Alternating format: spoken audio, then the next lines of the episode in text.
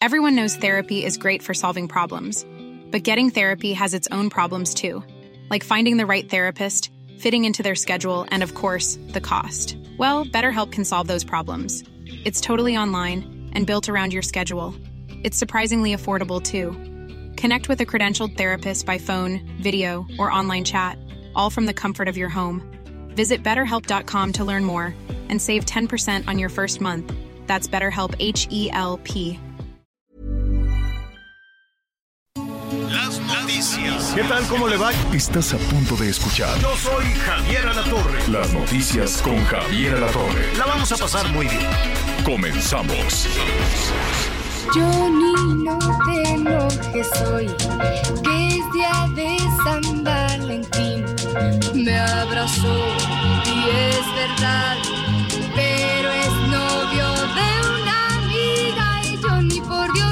amor, no seas así. Mira que el mundo lo exige así. Ya no te enojes, ya no te enojes. No te enojes que de herencia coqueta soy. Ay, esa voz es inconfundible. Es la novia de México. Qué eh, mujer tan espléndida, qué carrera tan linda.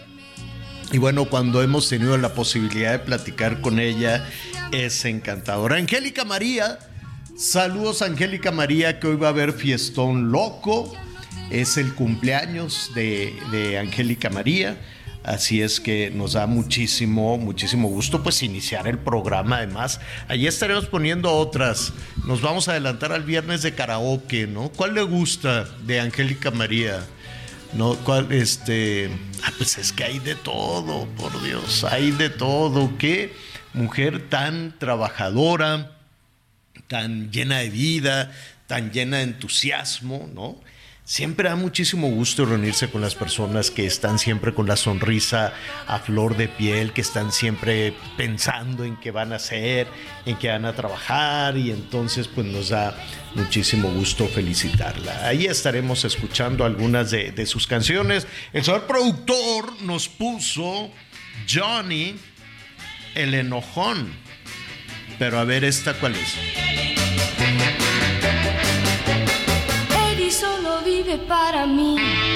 Bailando el twist, mi Eddie es un primor. Cantando ni decir, su voz es un clarín. Deja a las chicas locas de pasión. La envidia las consume cuando Eddie viene a mí. Ay, ay, ay. Bueno, 55 14 90 40 12.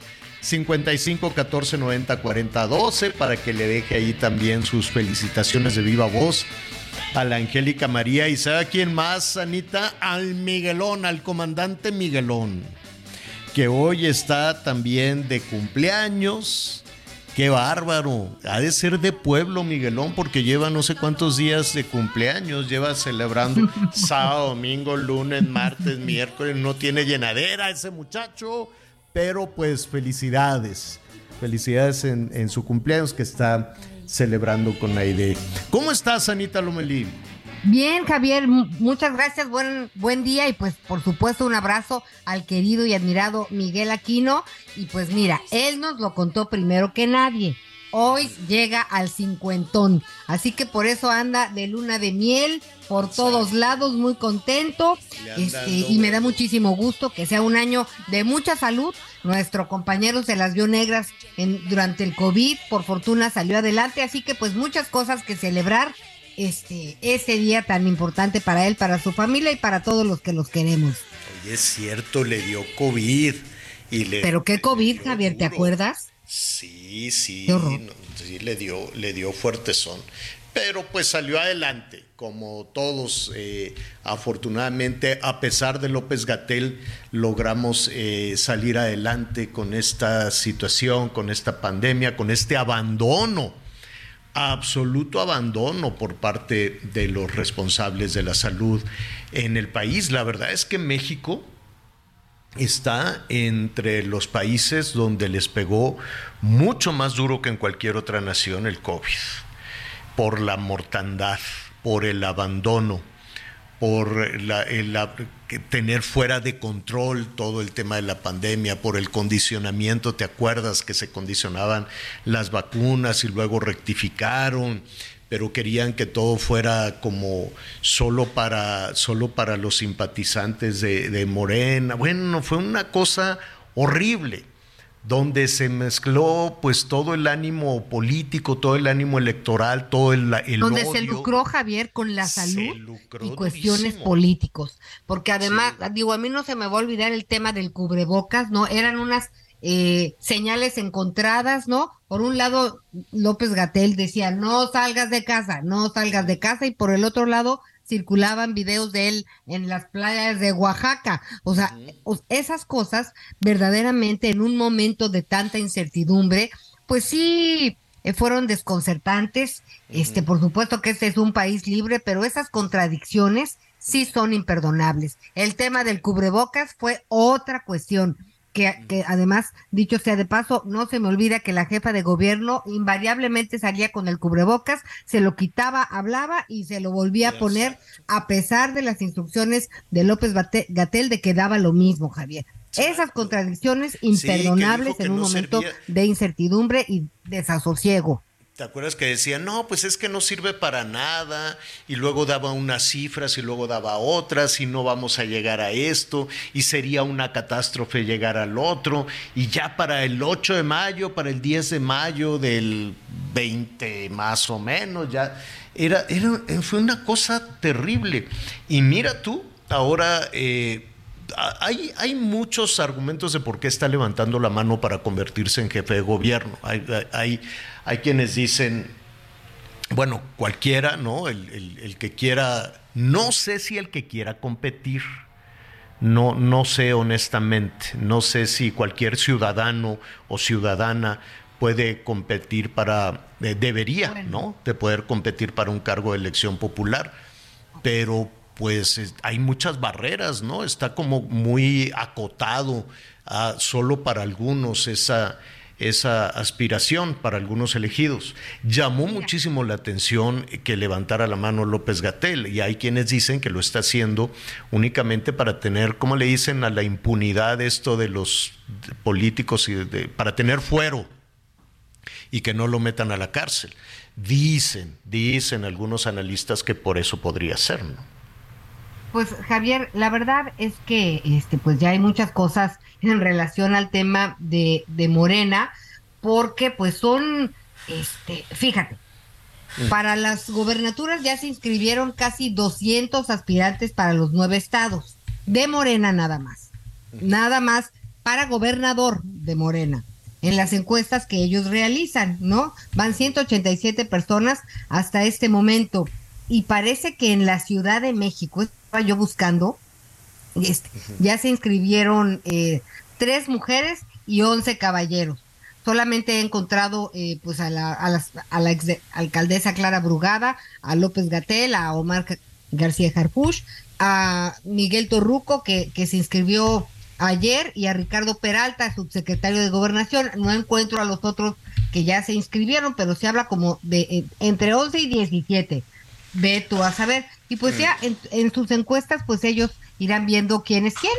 Pero mira, lo, de las encuestas, igual que en, todos los partidos, todos, ¿no? Es pura piña, o sea, es, se va a decidir, a ver, ¿va a ser fulano o va a ser perengano? Hay quienes dicen, hay algunos analistas que dicen que va a ser también una, o sea, para el ciudadano, eh, a ver cómo lo podemos frasear correctamente, va a ser ver quién tiene en realidad el bastón de manto. Vamos a ver, ¿no? Si son los candidatos de Claudia o son los candidatos del Palacio. Eso, eso sí o sí va a ser muy interesante, muy interesante saber a estas alturas si quién, quién lo tiene, ¿no? ¿Quién tiene el bastón? Eso es lo que dicen los analistas políticos. Que debo de decírtelo porque la he escuchado este, pues en, estos trabajos que tiene uno que luego pues anda en distintos menesteres, yo la he escuchado decir en relación a distintos cargos de elección, pues, a ver, si tú quieres, inscríbete, ¿no? Señoras y señores, aquí Claro, no hay favoritismos. Bueno. Organícense, busquen lo que quieran, concéntrese. Qué porque, bueno. Por ejemplo, el traba- el equipo que estaba trabajando con ella estas 10 semanas, pues algunos que otros tienen aspiraciones en, en- de distintos niveles. Entonces, Mira, ella preguntó es que, en una eh, mesa y dijo, hagan, sean responsables, tomen su decisión, señores, porque aquí no hay favoritismo. Si Ah, les pues da qué bien, me va a dar mucho gusto y si no, pues también. Pues Así, qué ¿no? bueno, pero no deja de ser para algún sector, pues es muy interesante, ¿no? Saca las palomitas para ver quién es quién a estas alturas, quién tiene, quién tiene el bastón, dicen, dicen algunos analistas políticos. Lo cierto, lo que sí queda como muy en evidencia, lo que pasa es que la clase política es muy desparpajada. ¿No? Es muy desparpajada, va dejando rastros por todos lados y, no, no tienen el mayor decoro, ¿no? Ni la mayor prudencia. Entonces van diciendo y haciendo cosas que los eh, retrata de cuerpo entero. Por ejemplo, muchos de los que se apuntaron para la candidatura a la presidencia de Morena, pues sabían en el fondo que lo estaban haciendo para tener un hueso sabía como, como quiera, dicen, mira, pues si levanto la mano ya no quedo tan descobijado, ya, ya, ya garantizo tener un, un cargo eh, en la administración que sigue si es que gana Morena, ¿no? Yo creo que muchos así le hacen. Igual en la alianza de PRI, PAN y PRD dicen, no, pues si, si, si me voy aquí acomodando, ya como quiera tengo tengo un cargo, ¿no? Y lo mismo va a ser para la Ciudad de México. Dicen, pues si levanto la mano, aunque no quede, pues en una de esas quedo como diputado, en una de esas Exacto, quedo como senador, O alcalde. ¿no? O alcalde, ¿no? En alguna de esas, mejor de una vez levanto la mano. Sé que no voy a ganar, que digo, no sé, no, no hay, no hay nada escrito. Veto a saber si le echan la cargada y una cantidad de dinero enorme a López Gatel, ¿no? Veto a saber si es el favorito de alguien y quiere, y, y a fuerza lo hacen que, que gane. Así es en muchos lugares del mundo, así ha sido en México y así seguirá siendo, eh, aunque pues los discursos se planteen de otra manera. Justo al ratito. Vamos a estar platicando. Fíjate que en la Cámara de Diputados ya ves que López Gatel nunca quiso ir. Les eh, tiró tres trompetillas a los Oye, legisladores. pero ¿te acuerdas que no fue porque andaba en los consejos de Morena? No, hombre, no fue porque no le da la agenda. gana. O sea, cuando iba y luego se enoja, ay, pues si me siguen preguntando, me voy. ¿No te acuerdas que, Ah, sí. que sí, me levanto y me voy? A mí al cabo yo soy amigo del presidente y hago lo que se me da la gana. Y total que los mandó por las cocas una y otra vez a todos los legisladores que le querían preguntar, oye, ¿qué estás haciendo? Oye, esta es una mortandad entre, entre los reconocidos, más los fallecimientos eh, adicionales, más la neumonía típica y todo, pues es como un millón de personas, es una tragedia. Es una verdadera tragedia, es un millón de personas muertas y, y en algún punto tenía que dar una explicación de esto y nunca quiso. Entonces, pues ahora dijo, ay no, pues como quiera levanto la mano y adiós que te vaya bien. Espérame tantito, le dijeron los diputados de oposición ayer. Este, al ratito vamos a hablar con Luis Espinosa Cházaro eh, para ver eh, no solo que lo estén llamando a, a rendir cuentas, sino que, y no me quiero equi- equivocar, por eso se lo vamos a preguntar a Luis Espinosa Cházaro, le quieren presentar ya cargos a, a López Gatel, penales. O sea, no es nada más la rendición de cuentas políticas, es ya fincarle responsabilidades penales, delitos, pues. Entonces se va a poner bueno. Oye, sobre Javier, todo ahora que ha levantado la mano. Va- Esto está muy interesante lo que estás diciendo porque, digo, es una cuestión muy seria que no solamente perdimos a casi un millón de personas, son todas estas familias afectadas de una forma, pues heridas que todavía no han cerrado, así que merece una reflexión, merece acciones drásticas y cero impunidad. Pero también hay un tema. Yo quiero saber qué va a decir el doctor Hugo López Gatel cuando le pregunte cualquiera, oiga, ¿Y qué va a hacer con el sistema de salud en la Ciudad de México? Si tenemos cinco años con el tema de salud, este, y verdaderamente, pues tenemos un problema muy severo a nivel nacional. Entonces, a ver qué va a hacer en la ciudad.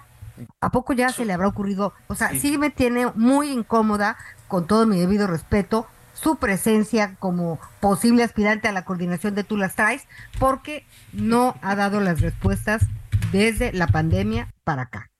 Bueno, pues a ver qué nos dicen los diputados, a ver qué, es lo que nos dice Luis, eh, Luis Espinosa Cházaro. Oiga, y ya que estamos en esas cosas de las, eh, de las campañas, con todo respeto, pero el Frente de Oposición, Morena, todos, pues ya están en campaña desde hace mucho tiempo. ¿Cuándo se dio el banderazo? En el 2021, ¿no? Cuando se dijeron, cuando eh, se anunció el Palacio Nacional las corcholatas y dijeron, bueno, pues las corcholatas son tales y tales. Y, y pues de ahí arrancó tímidamente, entre que sí que no, entre que sí que no.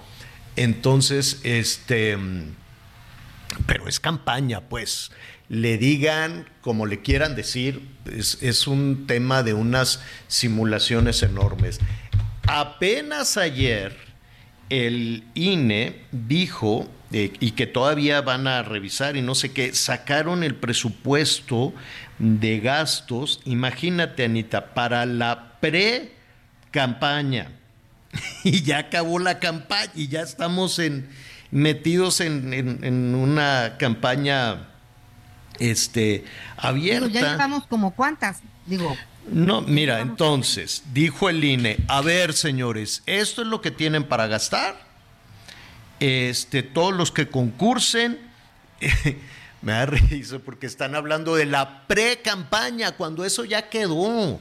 Ya fueron a pasearse por todo el país, ya pusieron no, espectaculares. No ya Anita, en los hechos pues sí es, en, fraseado de otra manera, dicen que es que son coordinadores de la quién sabe qué, que nunca me lo aprendo.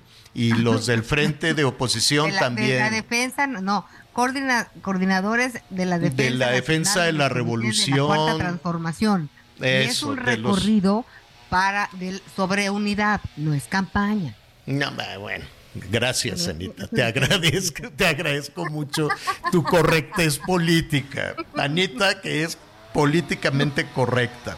Entonces, este, y los de Xochitl también, pues, o sea, todos recorrieron, todos pusieron anuncios espectaculares. Ahora los anuncios espectaculares, eh, no hay tanta barda como las que tenía Marcelo y Claudia.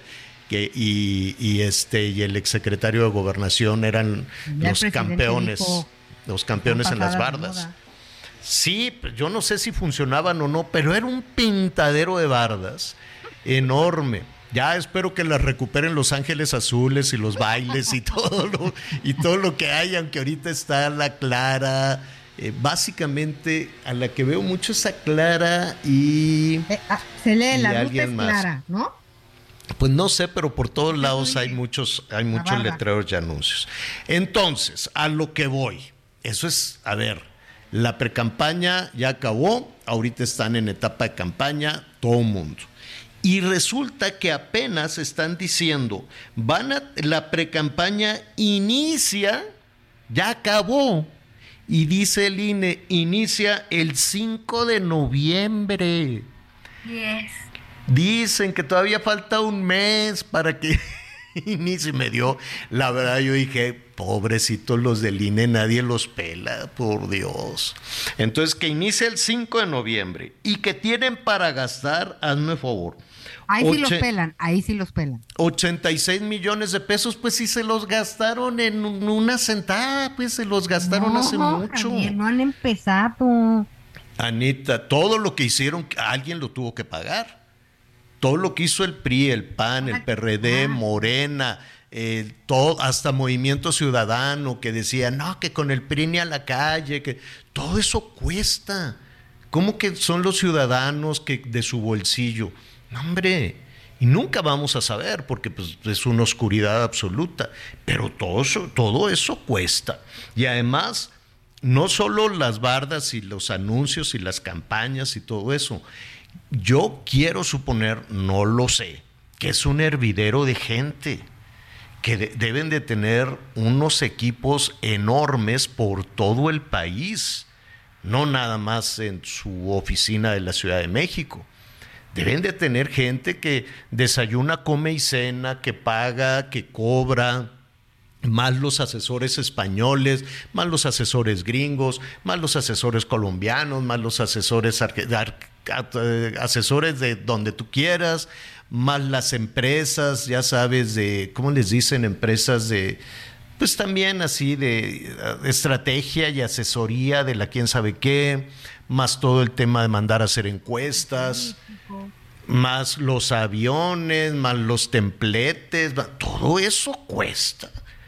Cuesta mucho, creo yo. Entonces, a mí me parece que los 86 millones eh, es una opinión personal, es una opinión de alguien.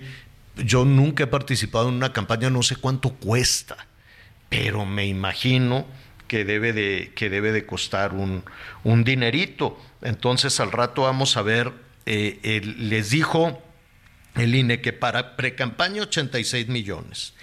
Y para la campaña tienen sí ya eh, casi 661 millones. Dijo, por favor no se pasen de ahí.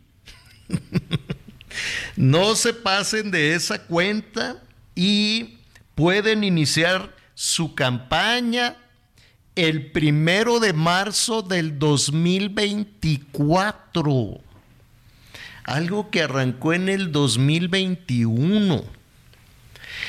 Yo, yo, mm, vaya, qué bien que existan este, reglas, pero yo siento, no sé que nos digan nuestros amigos, que ya deberíamos de quitar eh, tanta... Es un berenjenal, es muy complicado de de tan- tanto para ellos como, para nosotros decir, es coordinador de la célula de la revolución de la madre patria, de la, o sea, son unas cosas rarísimas para darles vueltas, mejor decir las cosas como son y decir, ¿saben qué? Yo ya voy a iniciar mi campaña, es decir, cambiar las reglas del juego. Hacer mucho más flexibles las reglas del juego.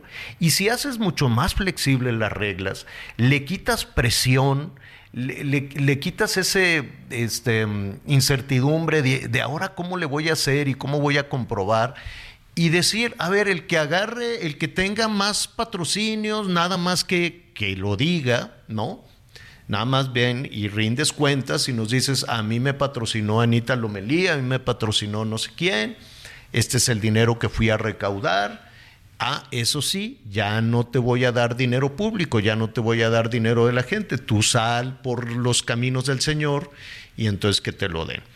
Y si quieres empezar de una vez la campaña para el 2000, que estamos 24 para el 2030, pues arráncate por las cocas, pues ya pon di de una vez desde ahorita me voy a ir preparando, voy a ir haciendo mis comités y voy a ser transparente eh, cualquier centavito que me den para que no digan que el crimen organizado me dio dinero. Y cambiemos las reglas. Y en ese cambio de las reglas también deberíamos estar incluidos los medios de comunicación, porque son a los primeros que nos dan un palo, ¡pum! ¿No? Son a los primeros, ah, a eso sí nos castigan, a los políticos no. Pero a los medios de comunicación sí, que tienes que decir esto, que por qué opinaste, que te voy a monitorear, que por qué no hablaste de fulana y por qué hablaste mal de perengana y que si, ah, está más blandito morderle al medio de comunicación que morderle al político. Entonces, si el juego va a cambiar, que sea parejo, que sea parejo para todos y que también nos dejen en paz y que también nos dejen de estar. La espotiza de 60 millones de anuncios, uno más malo que el otro. Uno más malo que el otro, que no sirven para nada, que como dice el presidente son como las bardas, no sirven para nada, es una gastadera de dinero.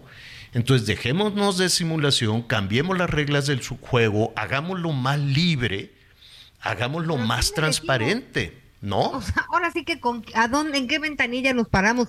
Javier, ¿sabes cuántas veces hemos realizado esta reflexión en cuántas Sí, elecciones claro. y seguimos dilapidando el Pero dinero? nada más le pegan al medio y el dinero se lo gasta el político y ni cuenta rinde. Ya nos pusieron la guitarrita y apenas estábamos saludando a la Angélica María. Qué bárbaro. Vamos a hacer una pausa y volvemos.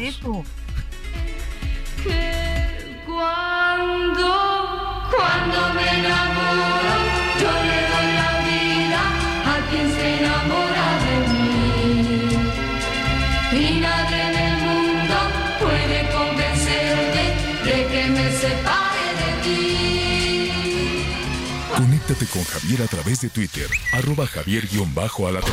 Sigue con nosotros. Volvemos con más noticias. Antes que los demás. Todavía hay más información. Continuamos. Tesla llegó a Nuevo León. Su llegada nos permite soñar con un mejor futuro, uno brillante, donde nuestra economía siga en ascenso con el medio ambiente, sumando empresas de manera inteligente para ser la capital de la industria verde. Un futuro donde existan empleos bien pagados y educación de primer nivel. Hoy somos la puerta de entrada al futuro para todo el país, porque Tesla no solo llegó a Nuevo León, llegó a México. Bienvenido el futuro, bienvenido Tesla. Soñemos con un nuevo Nuevo León. El gobierno del nuevo Nuevo León. Las noticias en resumen. La Fiscalía de la Ciudad de México informó que emitieron dos órdenes de aprehensión por el delito de feminicidio por la muerte de Montserrat Juárez en la colonia Anáhuac. Las órdenes son en contra de su expareja, Alejandro N., y César N., padre de este joven. En Acapulco Guerrero fue asesinado el expresidente de la barra de abogados Salomé Gutiérrez Aguirre cuando circulaba en su auto en el centro de la ciudad. En el atentado resultó herido otro abogado que lo acompañaba. Según las primeras informaciones, el vehículo tenía unos 30 impactos de bala. La Secretaría de Seguridad, sobre todo la secretaria Rosa Isela Rodríguez, anunció que el programa para regularizar autos chocolate se extenderá hasta el 31 de diciembre de este 2023 debido a la alta demanda para realizar este trámite. Hasta la fecha han regularizado más de 1.803.000 vehículos y han recaudado más de 4.500 millones de pesos. Hoy el dólar se compra en 17 pesos con 14 centavos y se vende en 18 con 9. Descubre el soporte ideal para un sueño saludable toda la noche. Te mereces un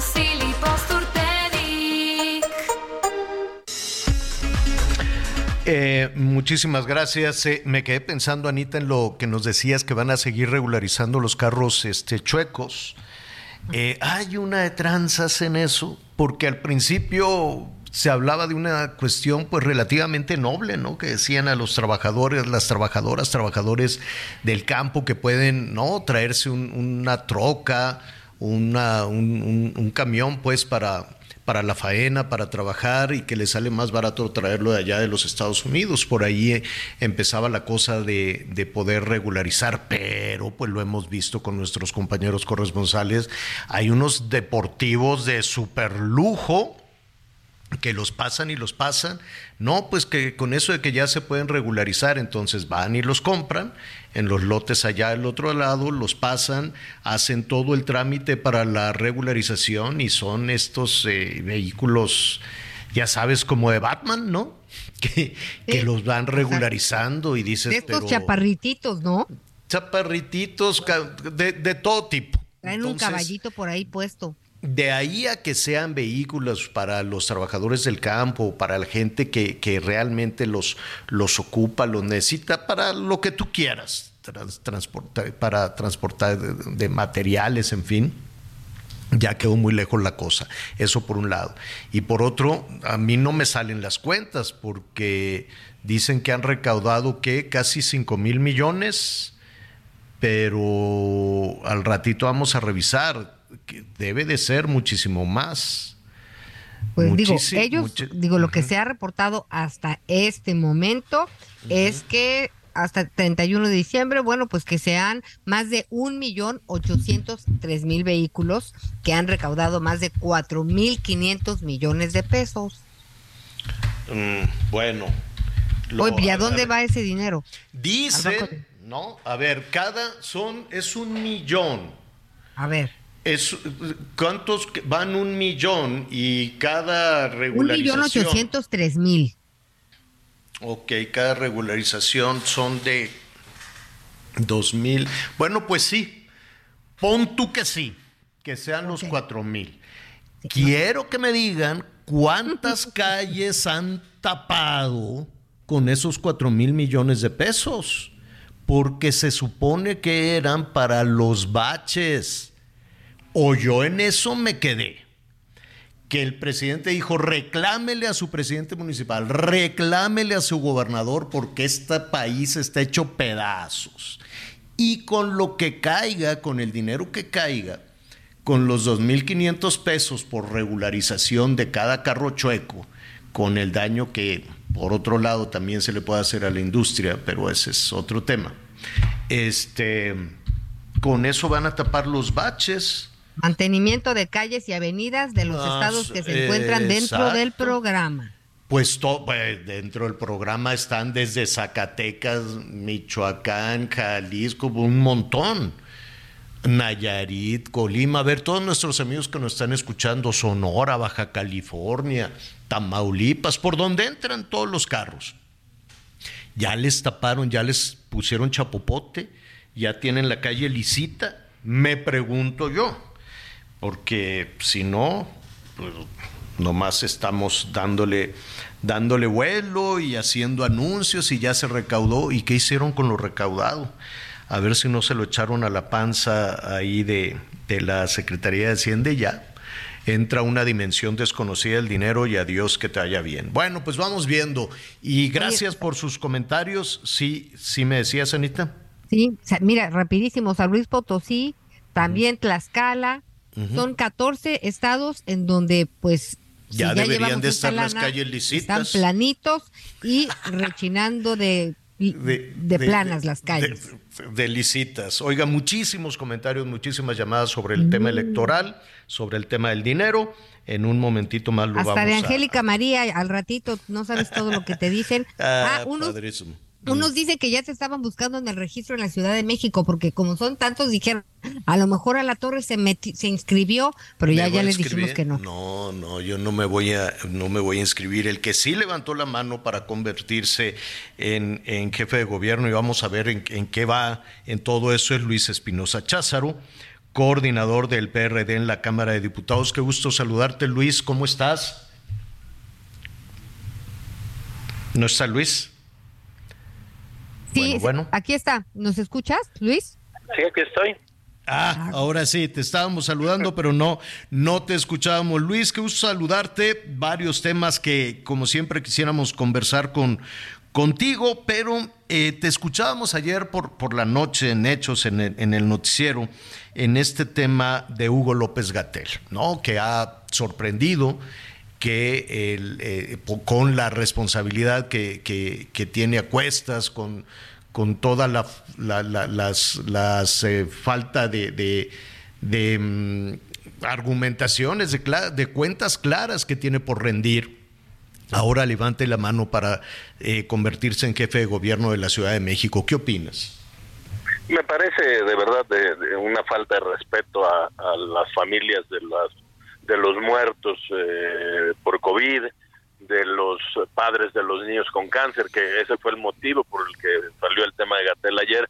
Estuvieron aquí varios familiares de niños eh, que están sin medicamento para el cáncer y que vienen a pedir la ayuda de los diputados, pues porque López Gatel tiene una insensibilidad total. A mí me parece que es eh, lamentable que este tipo, me parece incluso una burla que alguien así eh, pretenda eh, lanzarse a un cargo de elección popular y no solo lo digo yo, ya han visto ustedes que académicos, eh, colegios médicos se han manifestado en ese mismo sentido.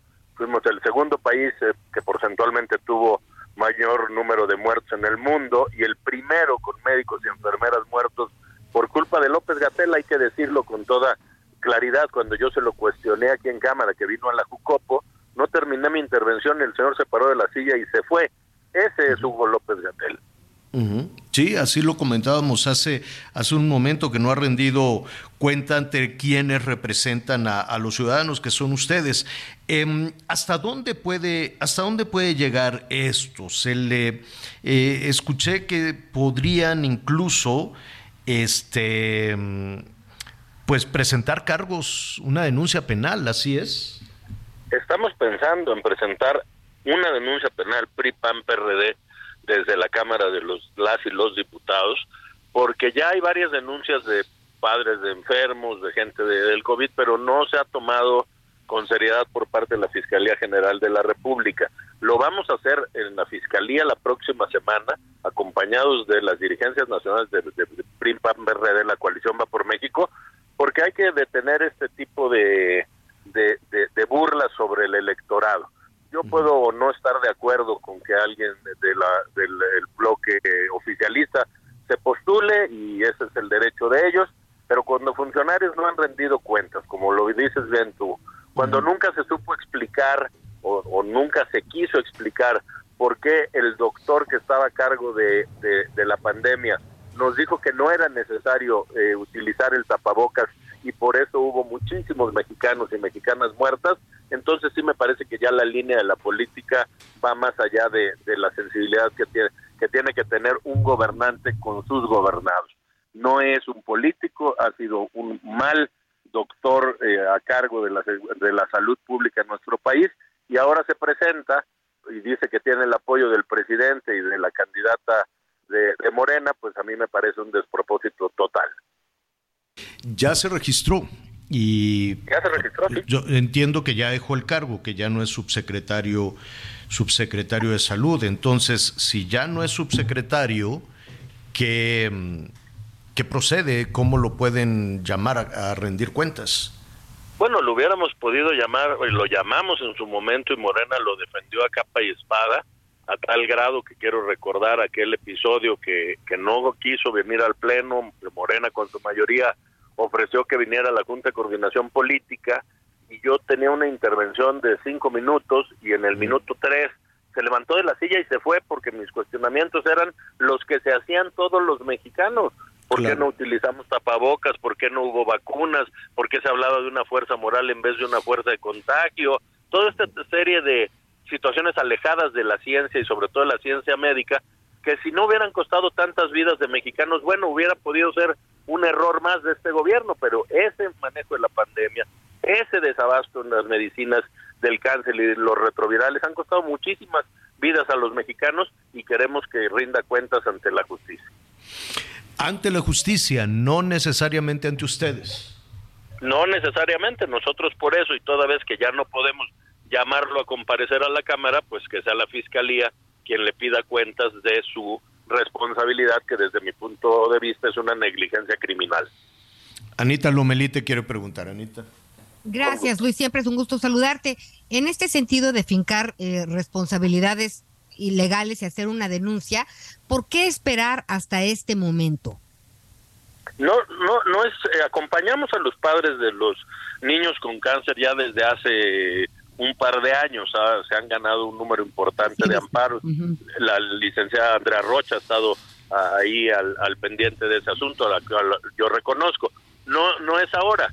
Ahora es que como un em, como una recapitulación de todas las fallas, pues es que hemos decidido que eh, dejando el cargo de subsecretario, pues no quede impune todo lo que durante su trayecto en la Secretaría de Salud eh, sucedió, porque insisto, lo del COVID es solo una parte de todas las malas decisiones que se tomaron ahí y de los encargos que más allá de su cargo el presidente de la República dejó en manos de López Gatel.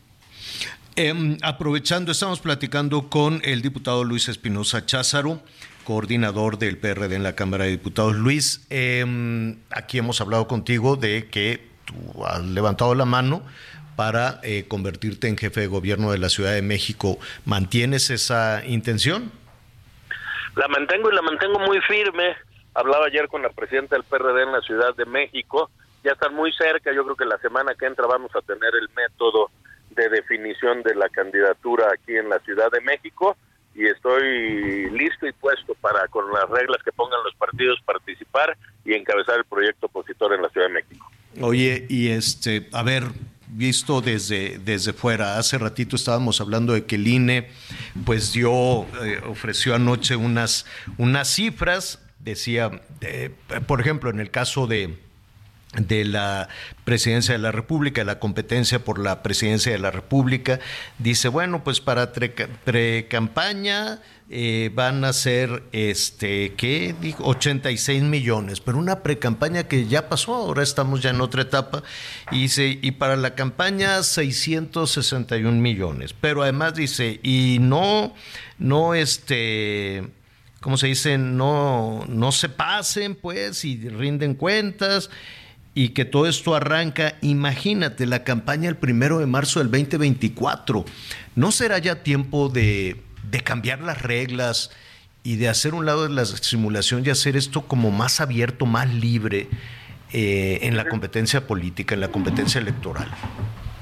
Yo tengo dos, dos visiones. Una, pues que este adelanto de los tiempos políticos viene desde Palacio Nacional, cuando el presidente comienza a hablar de sus corcholatas, pues violenta y cataliza los procesos electorales. Había que, que, ver pues cuántas veces ha hablado de sus candidatos desde la posición de presidente de la República.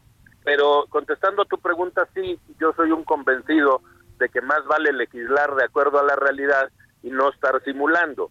Eh, eh, los políticos en muchos países tienen la libertad de continuar sin recursos públicos eh, en, en, franca campaña. Cuando un diputado regresa a su distrito, pues está haciendo campaña, aunque lo que sea sea informativo o de gestión.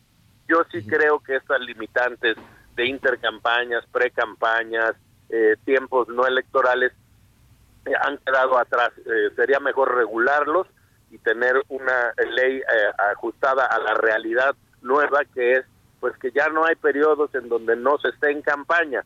Se puede o no estar de acuerdo con ello, pero más valdría pues que se tenga una, digamos, eh, eh, mucho más abierta legislación, pero no con los recursos públicos pues, que pagan todos los mexicanos. Definitivamente. Luis, muchísimas gracias. Estaremos atentos ahora a, a ver eh, si se presenta, si desde, pues se puede, nada más dime algo, ¿tendría, de dónde tendría que venir una, una denuncia o, quién tendría que presentarse ante la Fiscalía para el caso López Gatel? ¿Pueden hacerlo ustedes como Cámara? ¿Tiene que ser un ciudadano? ¿Quién? Lo vamos a hacer los ciudadanos. Hay muchísimos afectados. Ayer vinieron algunos, pero me han estado mandando en las redes desde la declaración de ayer muchísimos familiares que se vieron afectados por decisiones directas del propio López Gatel y lo podemos hacer también como representantes populares. Fue una afectación a toda la población y yo creo que los tres coordinadores estaremos también firmando la denuncia porque no puede quedar impune.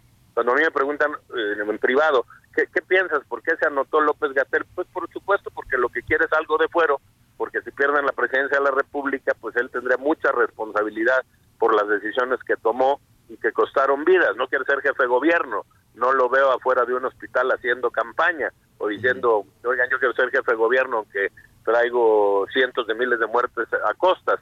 En realidad lo que busca pues es, es, impunidad, es, fuero y eso es lo que no queremos permitir. Primero que responda por lo que ya hizo y luego que se postule para lo que él guste. Luis, pues estaremos eh, atentos además a la decisión que ya eh, que ya tomen tu partido en las en los próximos pues ya en los próximos días. Mientras tanto, muchísimas gracias. El agradecido soy yo con ustedes. Que tengan muy buen día. Gracias, Luis. Es el diputado Luis Espinosa Cházaro. Muchísimas gracias por todos sus comentarios. Déjenme nada más saludar a Lolita Viscondi, Visconde. Lolita eh, le manda muchos saludos a Anita, a Miguel. Hola, Lolita, linda. Y, y, resulta que, eh, Lolita, pues nada, lo que ocupes, lo que necesites, aquí estamos para acompañarte porque se cayó se cayó, se fracturó y pues está batallando un poquito. Estamos seguros que, eh, pues a, final de cuentas, fíjese que la mente, Anita Miguel, es poderosísima. Porque si la mente te dice, no, pues ya, ya, este, ya valió, ah, pues ya. Pero si la mente te dice, no, yo ya, rápidamente, entonces todas las células óseas, triqui, triqui, triqui, triqui, rápidamente empiezan ahí a soldar el huesito y vámonos, adelante, para arriba.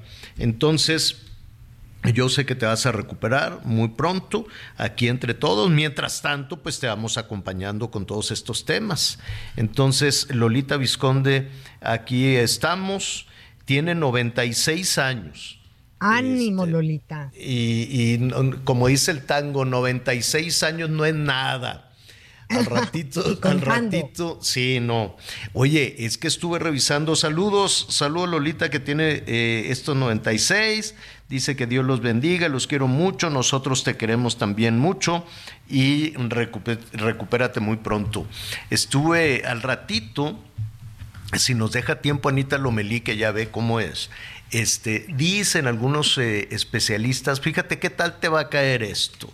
Dicen que los 60, eh, que los 60 son los nuevos 40. Ah, hijos, eso me interesa, urgente. Que los 60 son los nuevos 40 por todo el avance de la tecnología. Ya no andarse picoteando ni estirando porque luego les dejan la carita de luna llena y luego unas boconas, y así ya saben. Y al final de cuentas siempre se cae. Usted póngase la ceja, la ceja le va a quedar en, el, en la cabeza y se le va a caer la cara. O sea, no hay, no se preocupe, hombre. Está bonito se habla mucho de alimentación, se habla, eh, estaba leyendo el, eh, fin de semana y al ratito se los voy a compartir, de que cada vez es un poquito más difícil, eh, sobre todo calcularle, ¿no? Dicen, no, pues como cuántos años tendrá este compadre, pues ha de tener tantos, tantos, en fin, este, por temas de alimentación, por temas de que la vitamina C, que la no sé qué tanto, y el desarrollo de la tecnología, no tan invasiva como lo que estás diciendo cuántas artistas vemos y además dicen, a ver si para el viernes invitamos a un especialista, Anita, porque los que pueden andar pagando eso, que se convierte en una especie como de adicción. Es una adicción, sí, sí, sí, sí, sí. Dicen que es como una adicción. que hablaba, que hoy que escuchábamos a Angélica María, pues oye, es, es una, la novia de México, y si tú la ves, me parece que ha hecho eh, pues algo muy inteligente porque además de que es disciplinada y ha cuidado muchos de sus hábitos, pues se ha hecho su retoquito y su cuestión, pero de una forma eh, pues sensata, si tú quieres decirlo, o sea, porque no parece otra persona. No, este, parece Angélica María, que eso es muy bonito, ¿no? Exacto. Fíjate que los políticos, cuando ya van a arrancar la campaña, van y se ponen medio litro de sustancias no, las cejas, en las cejas les cachas Sí, tienen ceja de jirafita, así, de estoy que me lleva el tren, pero con la ceja sonriente dices, pues, ¿cómo? No, no, no, no, no, no, no. Oye, y luego 70 años y el cabello negro, negro, azabache. Ay, no, ya, por el amor de Dios. Poco pues, a poco, Pero mira, pero a ver, yo sé que es una adicción, no ponga en riesgo su, su, su, vida, su salud, ¿no? Eso es lo más importante. De ahí a ponerse todos los adornos que usted le dé la gana, pues hágalo también. ¿Estás de acuerdo? Nada más no se ponga, no se ponga en riesgo. Pero si usted se quiere poner un moño colorado, se quiere ponerlo, póngase lo que quiera, hágase lo que quiera. Si usted se siente así a gusto, no, guapa, bonita, pues Me has hecho muy feliz, Javier. Te les confesaré algo. El otro día a mí me gusta mucho el color azul. Entonces me puse un vestido color azul rey, que me ah. gusta. Y quería usar mis zapatos rosa mexicanos. Y dije, pues sí, sí queda, y ahora se puede. Entonces me los pongo y salgo yo muy bonita. Y me dice mi hija, la mayor, mamá, ¿te puedo decir algo? Y yo, sí, mijita, cámbiate los zapatos porque pareces cabaretera. Y yo, ¿Eh? ¿cómo? ¿Cómo? Chamaca malcriada. Entonces le dije, mira mi hija chula de mi corazón, belleza Si a los 58 años no me puedo poner mis zapatos rosa y mi vestido azul, estoy amolada. Así que el que no quiera ir con la cabaretera, que se quede. Yo así me voy. Bye. Pues claro, usted adórnese lo que quiera, póngase lo que quiera, píntese lo que quiera, haga lo que se le dé la gana, porque no hay nada peor que te esté la gente juzgando y que, desde que te esté la gente limitando. Pues no. A ver, señor político, si se quiere hacer usted sus, cejas grandotas, eso sí, no vaya ahí a la peluquería, no vaya a la estética. Acuérdese lo que le pasó. Lo que le pasó a, a Alejandra Guzmán, que le mandamos un beso muy grande, que ah, cómo batalló A para Lucha que le quitaran esa sustancia, Lucha Villa también. Entonces vaya con expertos, pregunte, la tecnología ya avanzó muchísimo, hay cosas que no son tan invasivas y todo lo demás, y usted haga lo que se le dé la gana para que se sienta muy bien. No ponga en riesgo su salud nada más. Hacemos una pausa y volvemos. Hallará quien la quiera más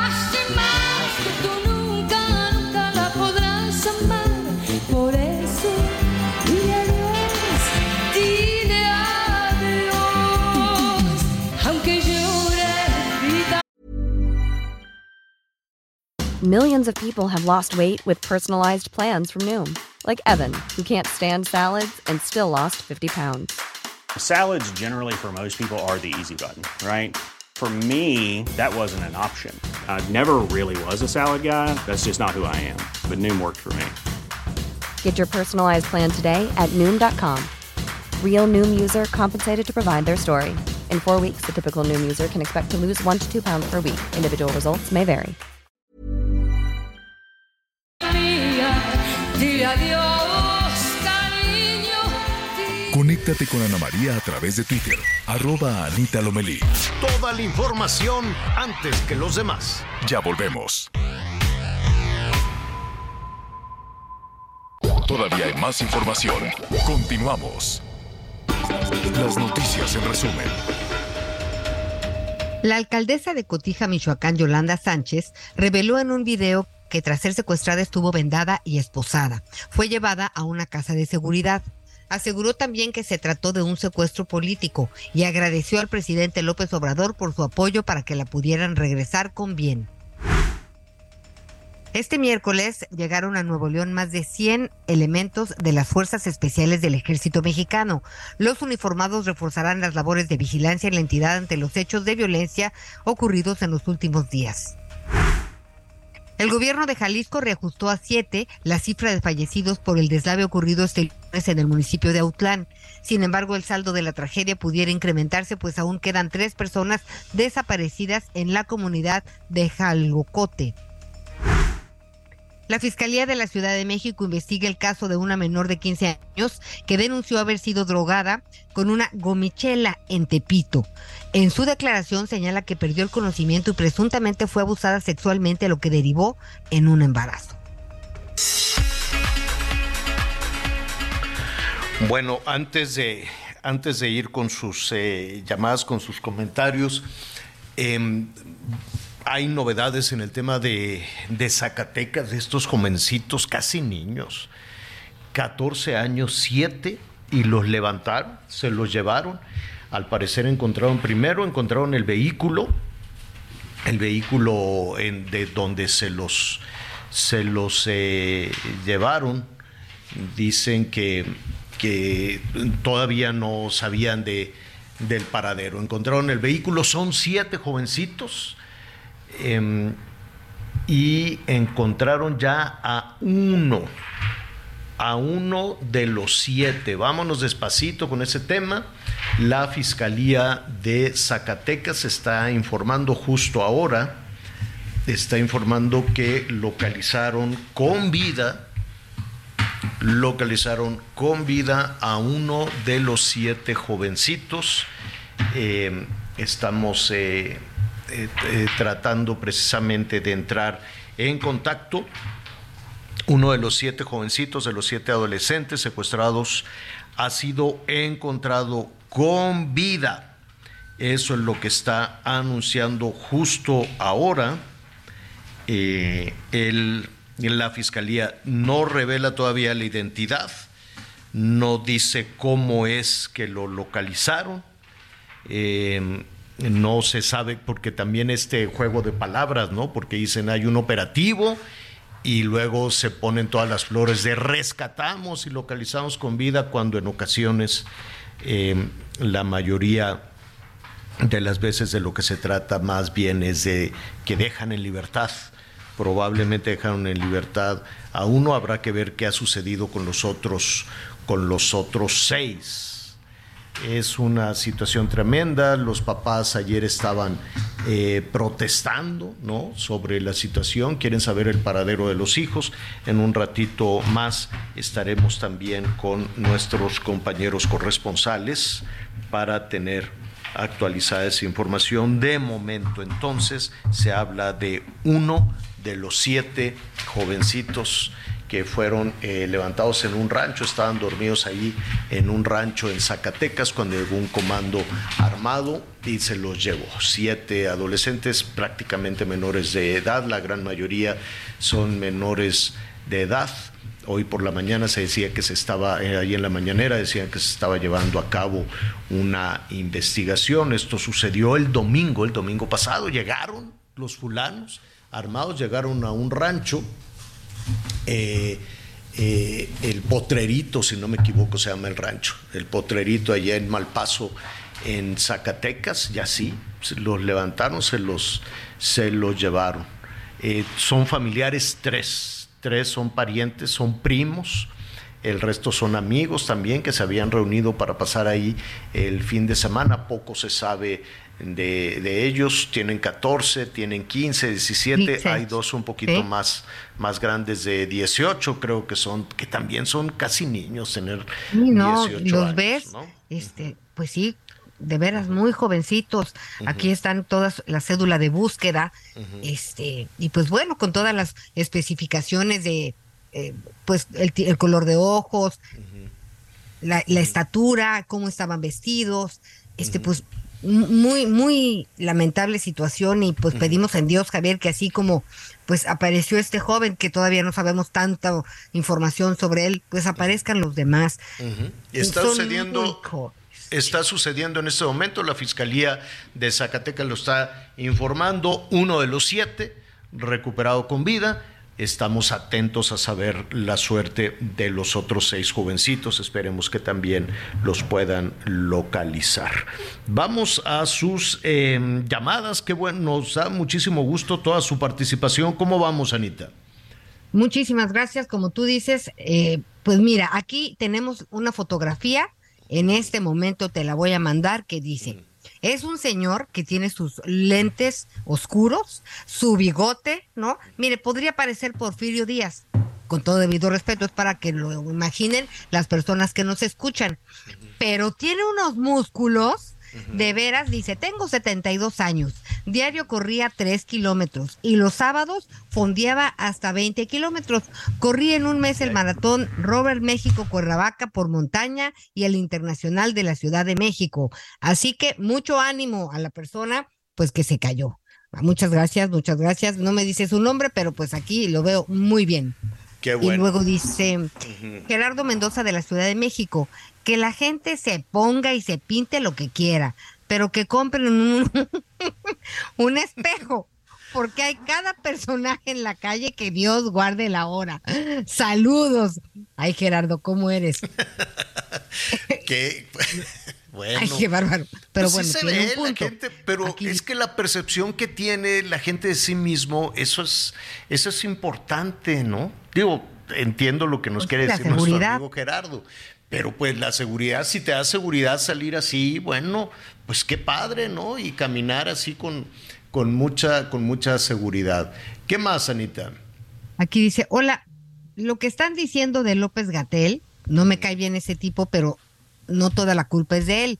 Creo que nosotros tenemos autonomía y eso de que toda la culpa es de la pandemia es de él, no lo creo, pero sacan raja de todo, oportunistas. Carlota Acosta. Ah, hijo. Gracias, Carlota. Estamos muy, muy atentos a todos tus comentarios. Bienvenidos todos los comentarios, ¿no? De lo que se trata es de que precisamente no se quede escondido en esos vericuetos todo lo que tuvo que ver con la pandemia, ¿no? ¿Qué más? Y aquí dice eh, don Guillermo Carrillo de Iztapalapa, dice, ¿qué cara dura del secretario de salud Batel? Así lo dice. ¿No será que quiere salir del problema para librarse de todo? Por mi parte lo odio. Ah, si lo veo lo golpeo. No, don Guillermo. No. Malnacido y bueno, dice más cosas. Y no se merece más. No, no se exponga usted, don Guillermo. A golpes no, ahí está la justicia, ¿no? Nada más rendir cuentas y ya. Esperemos que sí. Esperemos que, que llegue, no, digo, no es pronta ni expedita, pero pues justicia, esperemos que llegue. ¿Qué más? Y, y, luego dice, soy Fernando Camacho de Tuxtla Gutiérrez, Chiapas. El Estado está a puras balaceras, asaltos, bloqueos, extorsión, plantones, cuerpos embolsados, secuestrados, en fin, cada vez vemos peor. Soy transportista y manejo en todo el estado y lo veo, no me lo cuentan. Quieren tapar el sol con un dedo. Bueno, pues eh, muchísimas, muchísimas gracias por todos sus comentarios. Los estaremos, eh, los estaremos retomando en un momentito más. Mire, también en, información internacional le voy a platicar al rato de una boda. Qué bárbaro, qué, qué asunto tan feo, porque estaban tan felices los novios, estaban, ya ves, cuando salen a bailar en, en, en Nínive, fue esto, en Nínive, en, en Irak este, tienen la pista, un salón enorme, como una carpa enorme, y la muchacha de blanco, todos bailando. Y se les ocurre, como sucede también en México en muchas ocasiones, poner estos, este, como, como fuegos artificiales, ¿no? Así de estas cascadas y bailan los novios y todo el mundo toma, saca el celular y cosas por el estilo. En esas andaban cuando eh, dicen, al principio decían que eso fue lo que provocó que empezara a caer lumbre, ¿no? A caer trozos de, del techo que se prendió, el material del salón y eran un montón de invitados. Mire, para no hacerle el cuento largo, la gente se empezó a asustar entre que tomaban las fotos, entre que, que pues por estar grabando el incendio, pues se fueron atorando 100 muertos. 100 personas muertas. Son un poquito más de 100 muertos. 150 personas eh, con quemaduras terribles porque les caía el plástico de la, del, recubrimiento del salón. Ahí van todos corriendo al hospital y eso se perfila como una tragedia espantosa. Hay eh, detenidos porque lo que están investigando las autoridades, lo terrible de todo esto, imagínense que pudo haber sido provocada esa tragedia. Provocada, tienes adentro a 500 personas en un baile, 500 personas en una boda y que pudo haber sido provocada. O el tema de la negligencia por poner los cuetones allá adentro con material este, inflamable, porque pues es todos los recubrimientos que les ponen, ya ve que luego para los adornos de las bodas pues cuelgan cualquier cantidad de cosas. El asunto es que eso se convirtió en un asunto horrible ya le estaremos platicando. Hay 13 personas detenidas, hay 150 en los hospitales y creo que ya aumentó el número de muertos, que muerte tan espantosa que les cayó encima todo ese material ardiendo cuando estaban todos ahí en, en, en la boda. Eh, es la información que está en desarrollo, ya le estaremos platicando un momentito más. Oiga, ahí en... en em, Javier, en arroba Javier guion bajo a la torre, es el Twitter, no, ya no se llama Twitter, X, para que, para que nos siga. ¿Cuál es el tuyo, Anita? Es Anita Lomelí, ahí estamos a la orden y a la disposición también. Gracias, Javier. Marco Años, ¿cuál es tu ex? Tu, e, tu, Twitter, pues, no tu ex. No, no nos queremos meter. Gracias, Javier. Te saludo con afecto, Anita, igual al auditorio también. Es arroba Marco Vanos. perfecto. Entonces, eh, esto es porque eh, ayer por la noche estaba, pues digo hoy por la mañana, perdón, ponía eh, pues un poco el anuncio este de, de, del INE de las precampañas y las campañas, los montos, ¿no? 85 millones para precampaña. Pues yo no sé si, si este, pues les alcanzó o si esa cantidad ya se superó. Y también las fechas para el arranque de todo esto. Estamos adelantadísimos eh, en el país. Entonces les dan para la campaña a la presidencia de la República 661, vamos a cerrarlo así, 661 millones, pero además pues todo esto arranca hasta el año entrante, eso es lo que dicen que se van a gastar. Muchísima confusión en todo esto. Suena, Marco, corrígeme si me equivoco, tú que fuiste consejero del INE, pues un poco a simulación, no quiero decir burla, pero sí a simulación. cuando estamos en esta, con esta tensión y toda esta discusión de la competencia electoral desde hace dos años, ¿no? Sí, lo, lo dices con mucha precisión, Javier. Eh, ya con independencia de que me tocó participar en el proceso de selección de la coordinadora del Frente Amplio por México, pues sí creo y lo he dicho incluso en el momento que participé en ese procedimiento que se trata de precampañas completamente adelantadas, más allá de los eufemismos que construyó el Tribunal Electoral y el Instituto Nacional Electoral para referirlos como procesos políticos inéditos, intrapartidarios, autoorganizativos y una cantidad impresionante de calificativos que se asignaron. Pero en rigor se trata de, eventos que eh, en el caso concreto de Morena pues han mantenido a Claudia Sheinbaum en una eh, en un trabajo de proselitismo que viene desde junio del 2021. Eh, Claudia está empezando, en mi opinión, su tercera gira nacional, este, eh, por el país, promoviendo su imagen, promoviendo el proyecto de Morena. Y por supuesto, en el caso de Xochitl, menos tiempo, pero también está ya en algunas actividades vinculadas a este asunto. Ahora, el tema de los topes de, de gastos de campaña, Javier, me parece que deben ser vistos en la siguiente perspectiva. Primero, ¿qué son los topes a las precampañas y los topes a las campañas? Son los límites máximos del dinero que los partidos políticos y los precandidatos o candidatos pueden gastar durante el periodo que duren las precampañas y durante el periodo que eh, duren las campañas electorales. Y es un tema que está eh, regulado expresamente en la legislación.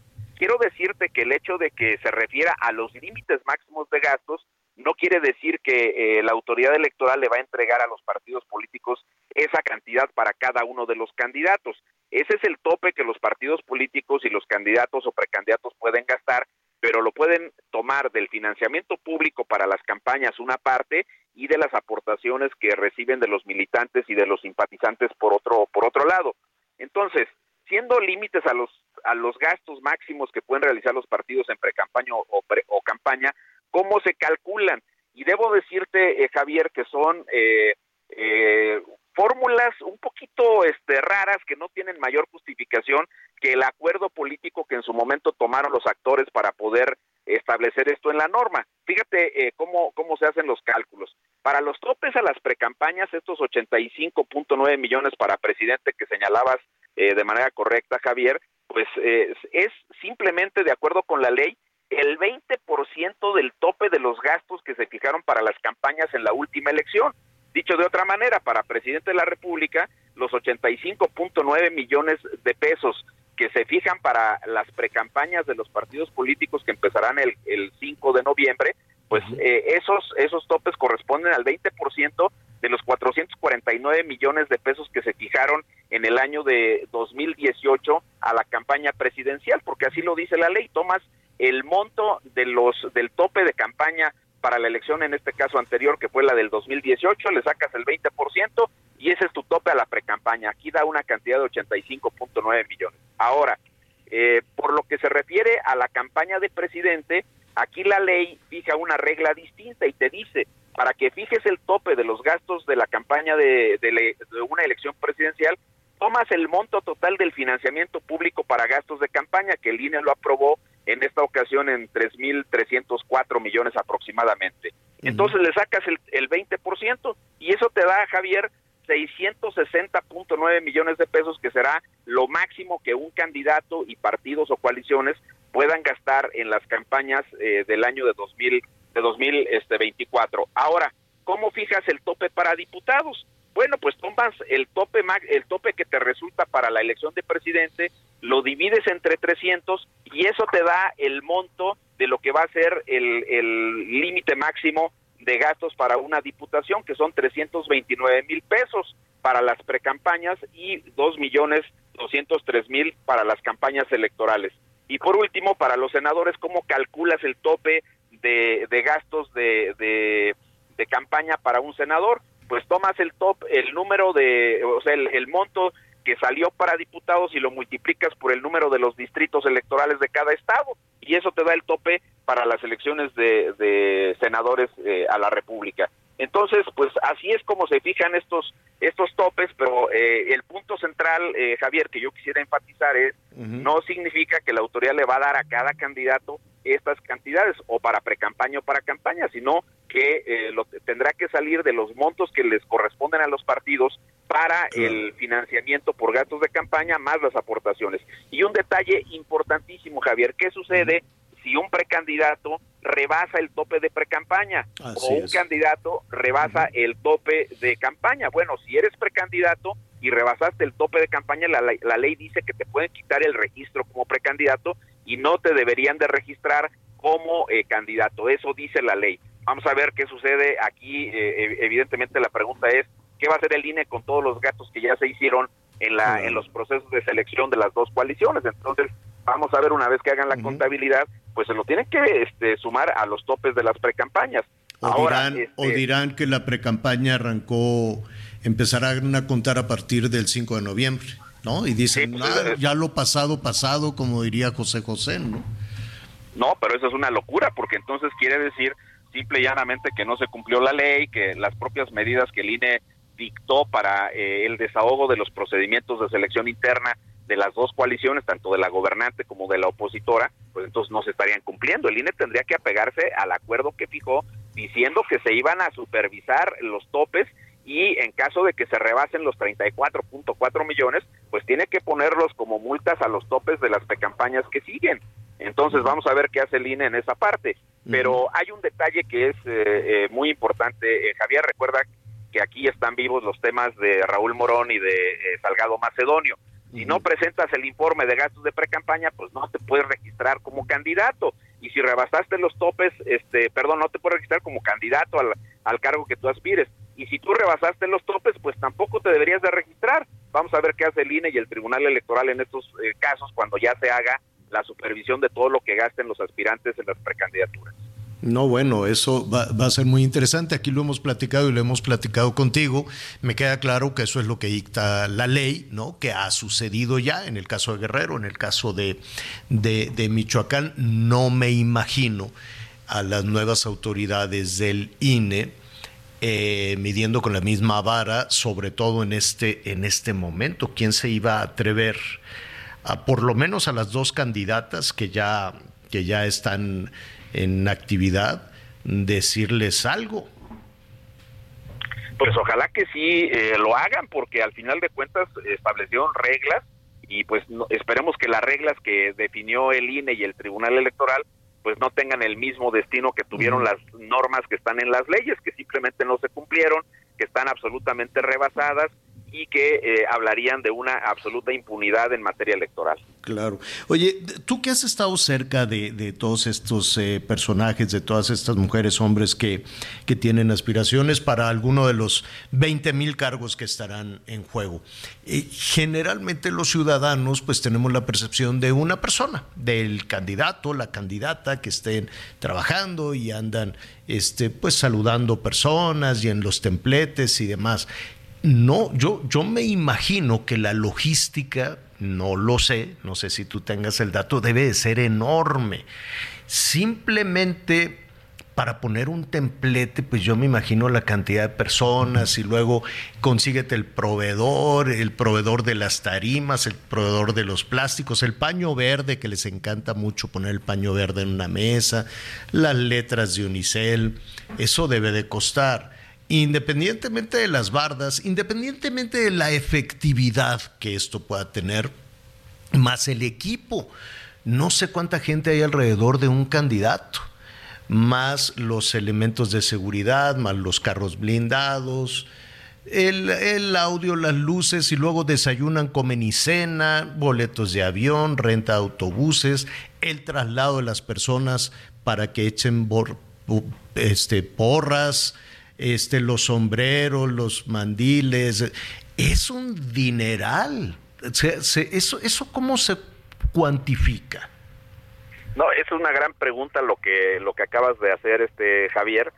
Y tienes toda la razón, es eh, una logística muy grande. Primero, pues eh, otros detalles eh, complementarios a lo que dijiste, pues cada uno de los candidatos tiene que reportar una casa de campaña, esa eh, evidentemente se contabiliza y se suma a los topes de pre-campaña y de campaña según sea el caso, se tienen que hacer preferentemente contrataciones de equipos de sonido que puedan estar trasladando los, los candidatos de un lugar para otro, se tienen que eh, hacer contrataciones de, de, empresas. Para todo hay empresas en materia electoral, debo decirte, eh, que les hacen, por ejemplo, los espectaculares, las pintas de barda, que los que les proveen de los servicios de los, pues de toda la publicidad impresa en, en, en, papel o en, en nule biodegradable, porque eso tiene que ser así, de las plumas, de las playeras, de las gorras, etcétera, etcétera. Entonces, todo eso este, se tiene que auditar por parte del INE. ¿Cómo le hace el INE? El INE manda una, eso literalmente a un auditor que va a los mítines de los partidos,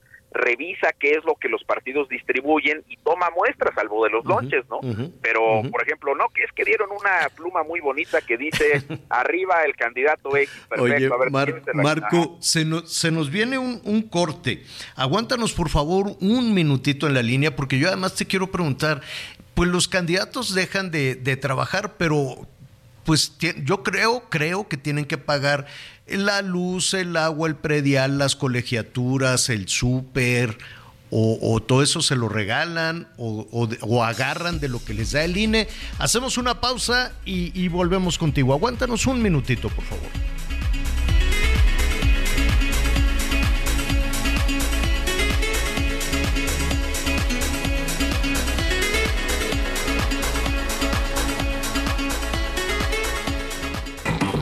Conéctate con Javier a través de Instagram. Arroba javier Sigue con nosotros. Volvemos con más noticias. Antes que los demás. Bueno, estamos eh, eh, precisamente en una conversación con Marco Años, a quien le agradecemos que nos aguantara un momentito, ex consejero del INE, además analista, analista político, y bueno, preguntándole cómo se gastan el dinero. Marco, nos quedamos. Una duda que puede sonar un poquito cándida, pero un candidato, una candidata que tiene que dejar su trabajo para andar ahí recorriendo por todos lados, Ah, ¿De, ¿De dónde agarra para pagar sus cuentas? ¿Recibe un sueldo de lo que les da del dinero público o cómo le hacen? No, no, no hay sueldos para los candidatos, este Javier, pero hay algunos, empiezo por algunos que no lo necesitan. Recuerda el caso de Adán Augusto, ¿no? Que dijo que no quería los 5 millones, que él lo iba a poner de su bolsa, pues este lo que él gastó en, publicidad y eso pues no es una cantidad de recursos que tengan todos. Este eh, no, eh, cada quien se tiene que valer. Eh, tú piensas básicamente en los candidatos a regidores, a presidentes municipales, a diputados locales. Muchos de ellos no tienen este, recursos en la misma magnitud que tienen candidatos en, en otros en otros niveles y tienen que pagarlo por su propio peculio. de hecho, los partidos políticos canalizan muy poco dinero hacia las campañas de diputados locales y de diputados este, federales. Concentran cuando hay elecciones de gobernador o de presidente de la República, los recursos que tienen los concentran ahí. Ahí sí los candidatos a, presidente, a, gobernadores, este, pues tienen ahí eh, algunos respaldos de sus partidos, pero no son eh, en términos de salarios. No, no tengo idea de cómo les paguen ahí. Pues este, les pagan todos los las comidas. Qué curioso, entonces para competir políticamente tienes que ser rico, si no, ¿de dónde? Pues sí, eh, ese es el por lo menos debes tener debes tener siempre dinero y una fuente de ingresos y ha sido siempre eh, la pregunta de cómo le hizo López Obrador en sus 18 años de una intensa movilización que según él no tuvo salario y que pues, trae un billete de a 200 pesos en la cartera, pues ese tema este honestamente pues no se lo cree nadie, ni un chamaco de kinder, eso hay que decirlo con claridad. Este, eh, evidentemente tienen algunos eh, algunas fuentes de financiamiento que pueden provenir de sus alianzas con empresarios, con, con este, pues con eh, personas que tienen capacidad para apoyarlos y que, pues al final de cuentas, este, ya cuando llegan a los cargos, pues pueden tener algunos beneficios en términos de contrataciones y demás. Claro, Anita Lumeli te quiero preguntar, Anita. Sí, con gusto. Gracias siempre es muy, digo, aleccionador e ilustrador escucharte, ilustrativo, pero tenemos tantas leyes y pues así, dineros mal habidos, pues sabemos que por ahí andan, pero las pruebas, falta de voluntad política, porque nunca acabamos sabiendo de dónde sale tanto dinero y, avanzamos en los procesos, Marco. O sea, ¿en dónde estamos atorados? ¿Sí legalmente el INE hace su trabajo? Eh, que, qué buena pregunta también, este, Anita, pero mira, eh, yo digo, el INE hace su trabajo en la parte del dinero eh, bancarizado. Ahí el INE tiene eh, una, te lo digo por experiencia propia, una enorme experiencia, una enorme capacidad institucional instalada para poder ver cómo circula el dinero por los bancos, de dónde viene, cómo lo gastan pero el dinero en efectivo no, y eso lo, lo he dicho ya con ustedes en otros momentos, no hay forma de que se pueda este, fiscalizar el dinero que se recibe en, de manera este, en efectivo, en cash. Eh, no hay eh, un mecanismo que nos permita saber este, cuánto le entregan y de dónde viene. Y por eso suceden problemas como lo que vimos con la presidenta municipal de Cotija, que, que eh, en las entrevistas que le he escuchado a la señora, pues ha dicho reiteradamente que recibió algunas propuestas. Pues no, no, no son propuestas, o sea, le, pedían básicamente que las áreas de seguridad del ayuntamiento pues estuvieran en manos de personas afines al crimen organizado. Ella ha estado muy temerosa de decirlo así, pero lo ha contestado, digamos, en monosílabos a preguntas expresas de varios comunicadores. Entonces yo diría, este, eh, eh, muchos de las de los dineros que, que lamentablemente circulan a las campañas no tienen un origen claro, no se, no se pueden fiscalizar y la autoridad electoral no tiene forma de, saberlo porque simplemente no hay un mecanismo que permita este, eh, visualizar esa forma. Eh, estas entregas de dinero en sobres, pues solamente se conocen cuando ocurren situaciones como la de Bejarano en otro momento, como la de los hermanos del presidente de la República y otros eh, otros este, personajes que de otros partidos y de otros colores quieren cobrar igualmente han incurrido. Así es. Ahí, está la alcaldesa de Chilpancingo que por cierto nunca aclaró, ¿no? Nunca aclaró, nada más dijo no llegamos a un acuerdo. Ah, caray, ¿no? Pues sí no ha aclarado nada y además se victimizó con relación a un tema donde ella está en un restaurante, o sea, ¿cómo se, de entrada digo, si está metida en, en malos ¿cómo se le ocurre ir a un lugar público con, en caso de que estuviera lo, lo, preciso, ¿no? Pero este, a mí me parece que ese tipo de cuestiones, pues tú lo sabes, Javier, tú eres un, ustedes dos, eh, Ana María, este, Javier, Miguel, cuando está, pues, somos periodistas con una enorme experiencia, con un gran prestigio, una gran trayectoria, y sabes muy bien que tarde que temprano muchas cosas de estas se, empiezan a saber. Ahí se los cobran, por supuesto. Y estuvo terrible el 2021 Estuvo terrible en presiones, en extorsiones, en personajes cercanos a los candidatos y también... en asesinatos, sí. Y en asesinatos. Terrible, lamentable. Pues estaremos atentos, nos queda ya mucho más claro. Marco, danos tus redes sociales de nueva cuenta. Gracias, este Javier. Arroba Marco Vanos es el, el ex que, que utilizo y estoy ahí para lo que dispongan. El ex. Sí, está muy feo, ¿no? Así, dame tu ex. No, no te doy nada. bueno, gracias, Marco. Un abrazo. Otro para ustedes, Javier, eh, Ana María y al auditorio. Muchas gracias. Hasta luego. Gracias, es Marco Baños. Vamos a más información. A nueve años de la desaparición de los 43 jóvenes de la Escuela Normal Rural Isidro Burgos de Ayotzinapa, en Guerrero, más de 5.000 personas, entre colectivos, organizaciones civiles y estudiantes, participaron en la marcha que partió del Ángel de la Independencia al Zócalo Capitalino.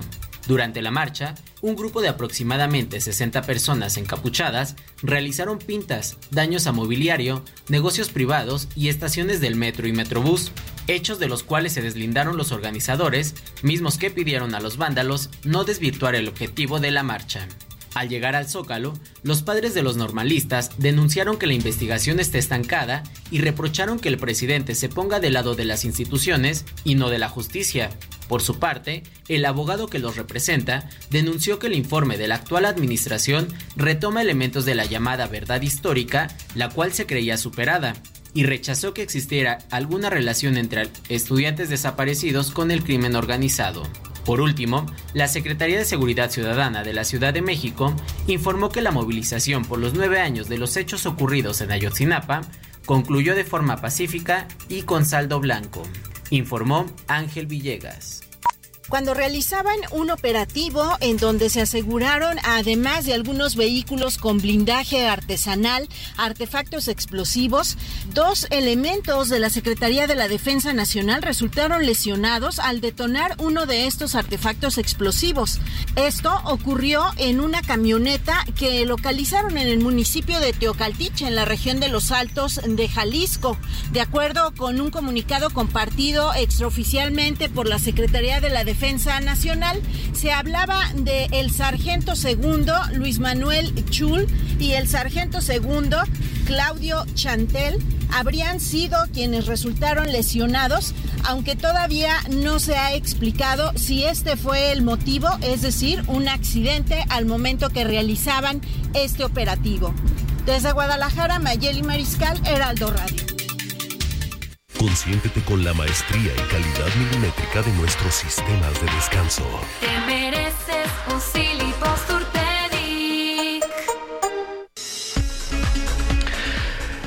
Zacatecas, tan bonito que es Zacatecas si no tiene un respiro.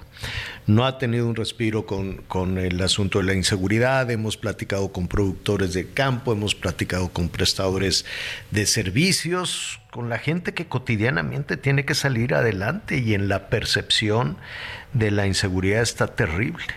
Y sobre todo con situaciones como esta, el levantón, se llevaron, se llevaron a un grupo de de jóvenes. Esto sucedió el domingo para ver cómo se, qué, qué, fue lo que pasó y lo que está sucediendo en este, en este momento con el anuncio de, de que lograron localizar, em, yo no sé si rescatar o, los, o, el, o el crimen organizado dejó en libertad a uno de los siete jóvenes. El que sí sabe es Omar Hernández, nuestro compañero corresponsal del Heraldo Radio allá en Zacatecas. Omar, buenas tardes.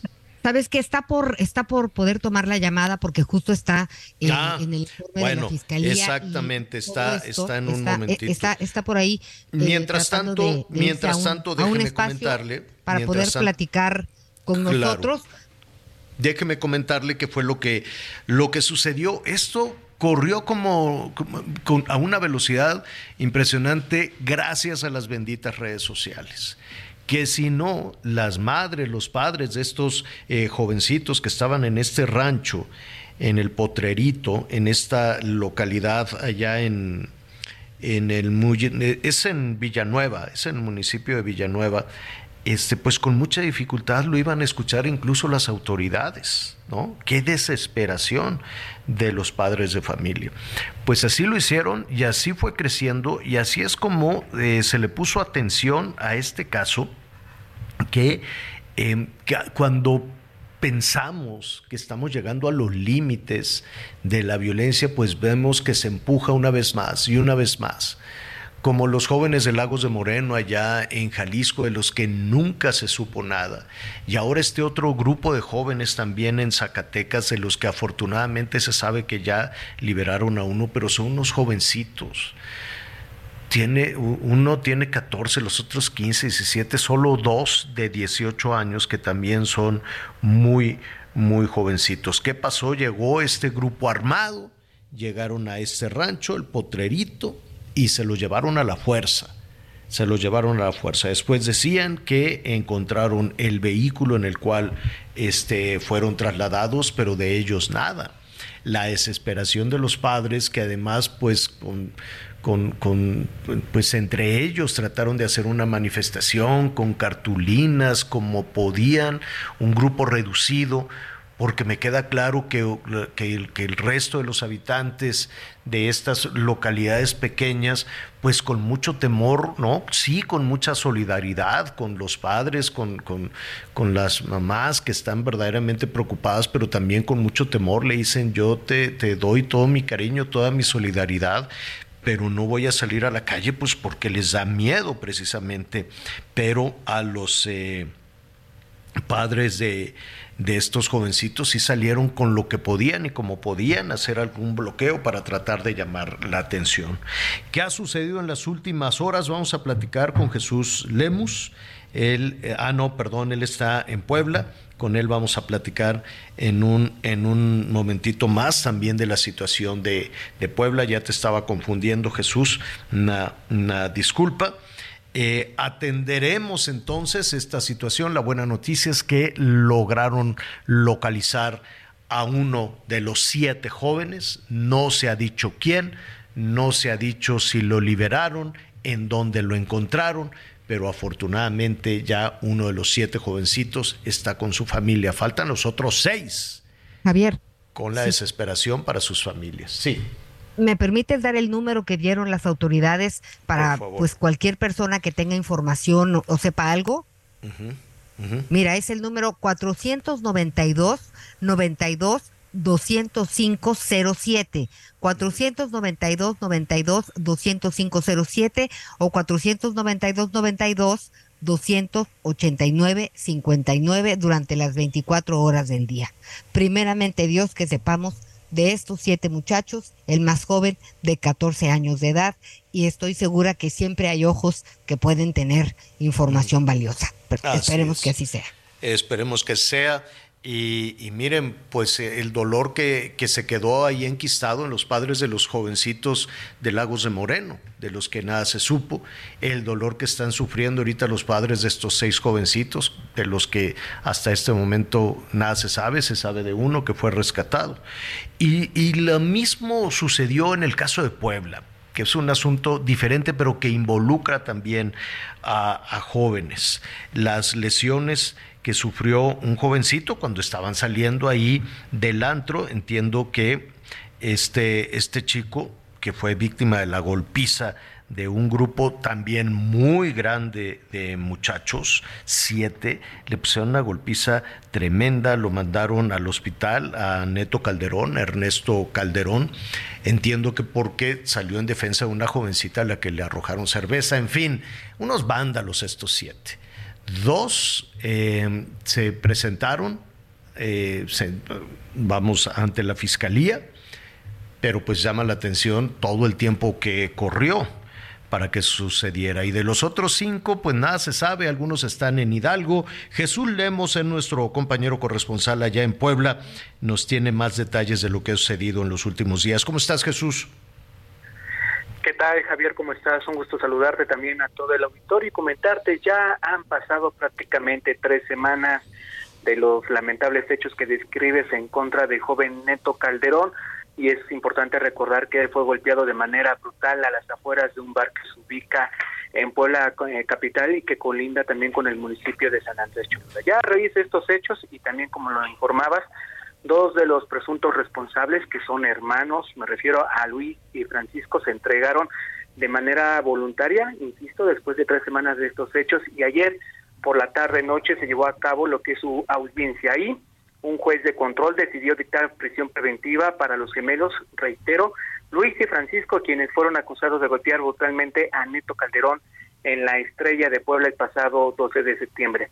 Es importante destacar que los hermanos se enfrentan cargos de lesiones y discriminación y que por eso ya se estableció un periodo de dos meses de investigación complementaria, ya que durante este tiempo habrán de, eh, permanecer en eh, prisión preventiva. Incluso, Javier, confirmarte, ya pasaron su primera noche en el penal de San Miguel de Puebla Capital. Al respecto, también es importante mencionarles que Coral Zabaleta abogada de la víctima, confirmó que la detención de los dos jóvenes y también pues subrayó que ellos no podrán salir de previsión ante la especulación que existe de que se puedan dar a la fuga. Y es importante destacar que con base en los datos de la Fiscalía General del Estado, los últimos que proporcionaron, hay alertas migratorias, incluso se tiene el apoyo de la Interpol para encontrar a otros cinco responsables que participaron en esta golpiza en contra de Ernesto Calderón Javier. Estos, eh, estos dos hermanos em, eh, son conocidos. Jesús, son conocidos en Puebla, entiendo que son pues de familias acomodadas, no lo sé, que eso no, no tiene nada que ver el, ser de una familia acomodada o ser de una familia humilde cuando vas a cometer un delito. La ley, eh, la ley es la ley independientemente de todo ellos iban a, si no me equivoco, a la Universidad Anáhuac, puede ser, no me quiero equivocar. Este, pero tampoco ha quedado muy clara cuál es la decisión de, de la universidad. ¿Son conocidos estos, eh, estos hermanos? Y es importante mencionarlo, Javier, que estos gemelos se volvieron conocidos por este video viral que circuló en redes sociales, en donde se observa cómo fue que agarraron a golpes a Neto Calderón. Y después de estos hechos también hay que reiterar la información, la propia Universidad Anáhuac emitió un comunicado de prensa en dos sentidos. Si bien los hechos que ocurrieron el 12 de septiembre fueron eh, a las afueras de la institución, es más lejos de la misma institución privada. Esto no implicaba que ellos, me refiero a la institución privada, fueran cómplices de estos gemelos, que por eso de manera inmediata decidieron expulsarlos de la institución pública para garantizar que ya la Fiscalía General del Estado se encargue de estas investigaciones y poderlos sancionar conforme a lo que establece el Código Penal. Hasta ahora, insistir, la Fiscalía General del Estado y con esta primera audiencia que se llevó a cabo en las últimas horas, se establece que ellos, para evitar que se den a la fuga, estarán al menos dos meses en prisión y con ello garantizar que se llevará a cabo un proceso transparente en favor de la víctima, que recordemos también con base en los datos que da la propia abogada Coral Zabaleta, el joven todavía se encuentra en revisión médica por el riesgo de poder perder uno de sus ojos a raíz de los hechos que acabamos de comentar, Javier. Jesús, pues te agradecemos el reporte. Estarán por lo menos dos meses en prisión preventiva. Nada más una cosa, yo sé que es otro estado, yo sé que es Hidalgo, pero los otros cinco jóvenes, ¿todos son de Hidalgo o también hay algunos de Puebla? Todos, eh, más bien en su mayoría, son del territorio poblano y eso lo daba a conocer la misma Fiscalía General del Estado de Puebla, que ya también se están apoyando con otras autoridades ante estos posibles amparos que presentaron los otros cinco jóvenes para evitar ser detenidos. La Fiscalía Local, aquí en Puebla, reitero, confía en que no habrá, pues, este, digamos, este procedimiento para evitar la justicia, ya que tarde o temprano serán detenidos. Javier. Estaremos atentos, Jesús. Muchísimas gracias. Gracias, muy buenas tardes. Eh, qué terrible, qué, qué, terrible estar informando de esto cuando habíamos eh, empezado con tanto entusiasmo, pero ah, mire, de Zacatecas localizaron con, con vida a uno, a uno de los jóvenes y al parecer, información que está surgiendo en este momento, el resto fue ejecutado. Terrible, terrible esa información que todavía estamos por, por confirmar. Los papás están devastados, absolutamente vueltos locos. La Fiscalía de Zacatecas eh, confirma que solo uno de los jovencitos fue encontrado con vida, los otros seis ejecutados. Eso es Zacatecas, eso es nuestro país, eso, está, eso es lo que está sucediendo con nuestros jóvenes en Jalisco, en Puebla, en Zacatecas, los doce cuerpos desmembrados, mutilados en Nuevo León, la presencia del crimen organizado y es doloroso. Es terrible que eso esté pasando con nuestro país. Yo entiendo eh, la, emoción que tienen los políticos por, concursar y, y por sentirse superiores al resto de la ciudadanía y los más populares y los más deseados en su narcisismo político pero hay una realidad espantosa. Hay una realidad que no es únicamente percepción. Y ahí están los ataques en Guerrero, los ataques en Acapulco, y estas cosas de las últimas horas, no de los últimos días, no de los últimos meses, no de los últimos años. Es un asunto que nos acude y que sucede en las últimas horas. Yo le voy a tener eh, los detalles, información de todo esto a las diez y media en Hechos Azteca 1. Y créame, queremos, Anita, Miguel, su servidor, queremos todos los días contarles las cosas hermosas de este país, las cosas increíbles y maravillosas de este país, pero no es escondiendo y guardando silencio o escondiendo lo que nos lastima a los ciudadanos y poniéndolo abajo de la mesa cómo podemos avanzar. Es terrible cerrar de esa manera, es lo que está sucediendo. Y sí, tenemos un país generosísimo, enorme, maravilloso, con muchas otras historias que también, también le vamos a contar. Ya nos vamos, Anita. Pues sí, Javier, un fuerte abrazo a estas familias. Este, de verdad, siempre tenemos esperanza de poder decir, los encontramos, Y pues les pido una disculpa. No le esperaba esta información ahorita. Y un abrazo a todas estas familias, Javier. Terrible. Terrible. Esperemos eh, mañana tener ese día luminoso que todos nos merecemos. Eh, ya acompañamos con un abrazo a todos en Jalisco, en Nuevo León, en Zacatecas, en Guerrero, ¿no? Y entre todos poder salir adelante. Gracias, Anita. Gracias Miguel Aquino. Yo soy Javier Alatorre. Muy buenas tardes. Siga con nosotros.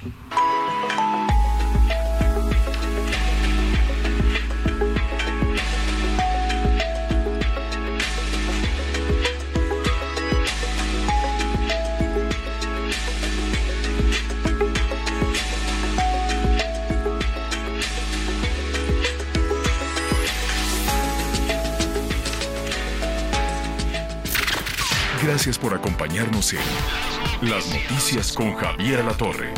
Ahora sí ya estás muy bien informado.